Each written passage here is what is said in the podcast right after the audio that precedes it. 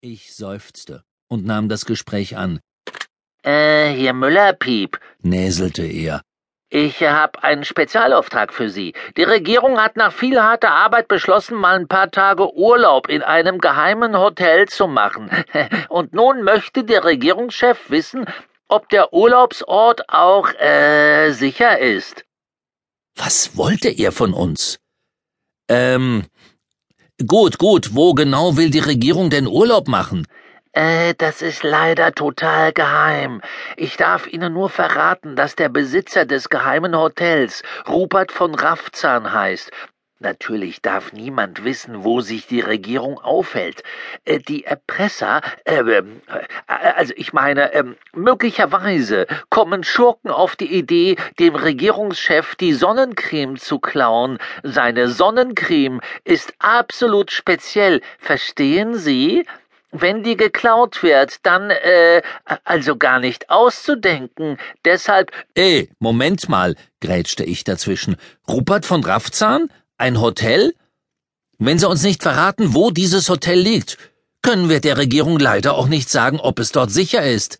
Äh, ja gut. Also, so ungefähr kann ich vielleicht andeuten, an welchem Ort die Regierung das Hotel für den Urlaub mit super Sonnencreme gebucht hat. Also, äh, Transfrostistan. Irgendwo in Transfrostistan. Vielleicht aber auch in Siebengebirgien. Oder im Königreich von Minotaurien. Oder in Großpistazien. Aber das ist ja die halbe Welt, rief ich. Wie sollten wir in solch einem Riesengebiet ein Hotel finden? Bevor ich weiter nachfragen konnte, rief Müller-Piep noch, die Regierung wäre Ihnen extrem dankbar, wenn Sie schnell sagen können, ob die Erpress, äh, ich meine natürlich, ob es für die Sonnencreme des Regierungschefs gefährlich werden könnte in Rupert von Raffzahns Hotel. Wir brauchen die Ergebnisse Ihrer Untersuchungen schon morgen Vormittag. Sie haben also nicht viel Zeit. Beeilen Sie sich. Aufgelegt. Irgendwas mega Seltsames ging hervor. Ist dir was aufgefallen? fragte ich Nudel. Er nickte. Da ist was faul. Oberfaul, sagte ich. Mypi hat zweimal das Wort Erpresser benutzt, obwohl er es gar nicht benutzen wollte. Nudel grinste.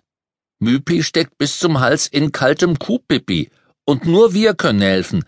Also muss das Phone ran. Das zentrale Telefon des Kulatoriums ist ein Superphone. Es entlarvt jede Lüge sofort, weil es die Gedanken des Anrufers lesen kann. Also baten wir es um eine Übersetzung von Müller-Pieps Gestammel.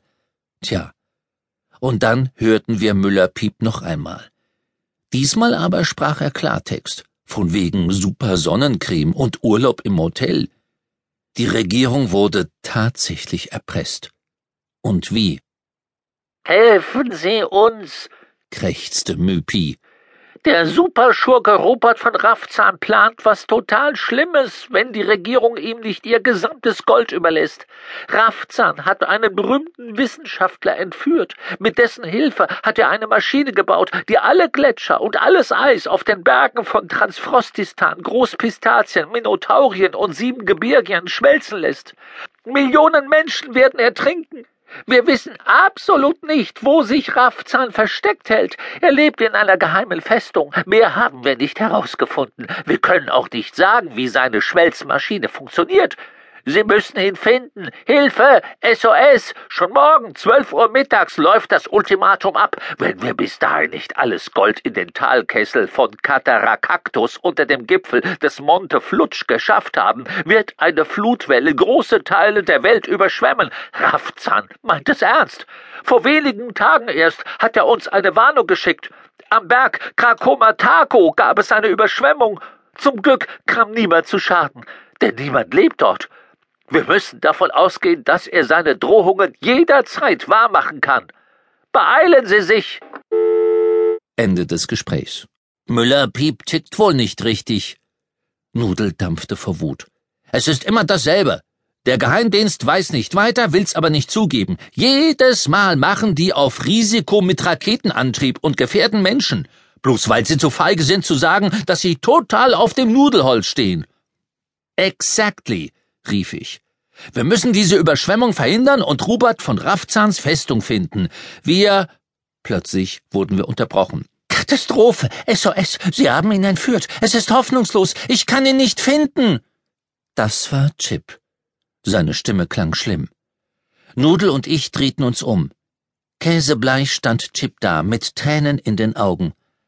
Ach du schokoladenähnliche Substanz aus den rückwärtigen Regionen verdauungsfreudiger Säugetiere. Ich wusste sofort, was passiert war. Der Wissenschaftler, den Rupert von Rafzan entführt hatte, der Mann, dessen Maschine die katastrophale Überschwemmung auslösen sollte, dieser Mann hieß Johann Nepomuk von Seidel, Chips Vater. Chip spielte uns einen Funkruf vor, den er knapp eine halbe Stunde vor dem Anruf von Müller-Piep erhalten hatte. Vieles war unverständlich. Der Anruf begann mit Chip, hier dein Vater. Ich bin in Gewalt eines Verrückten.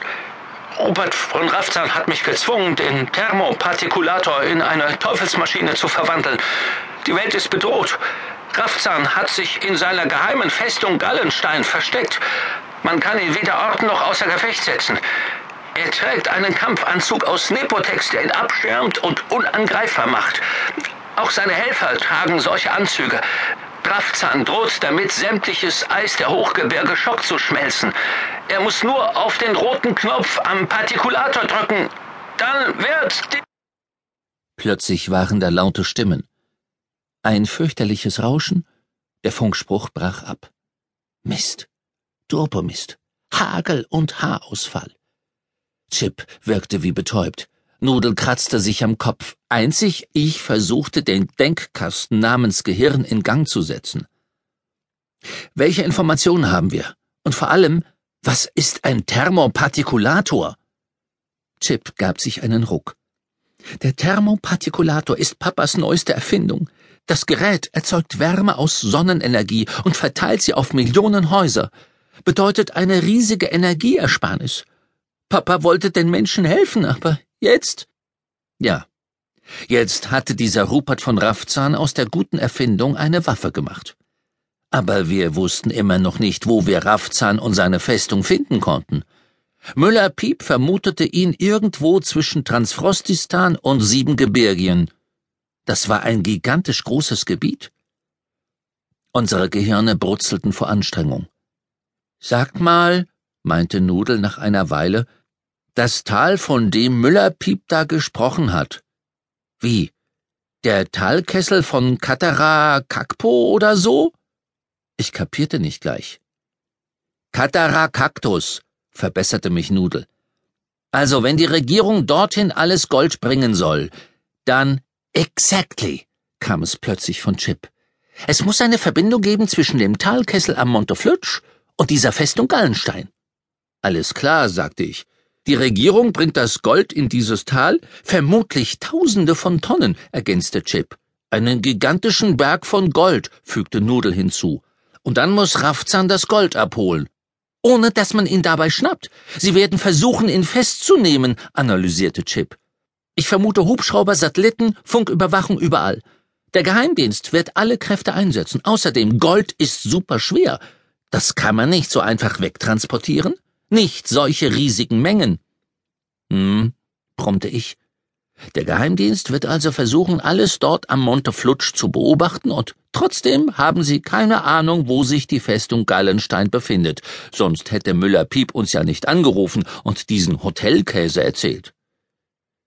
Ich guckte auf die Karte auf dem großen Bildschirm. Es gab dort zwischen Transfrostistan und Siebengebirgien irgendwo einen Ort, an dem sich Raffzahns Festung versteckte.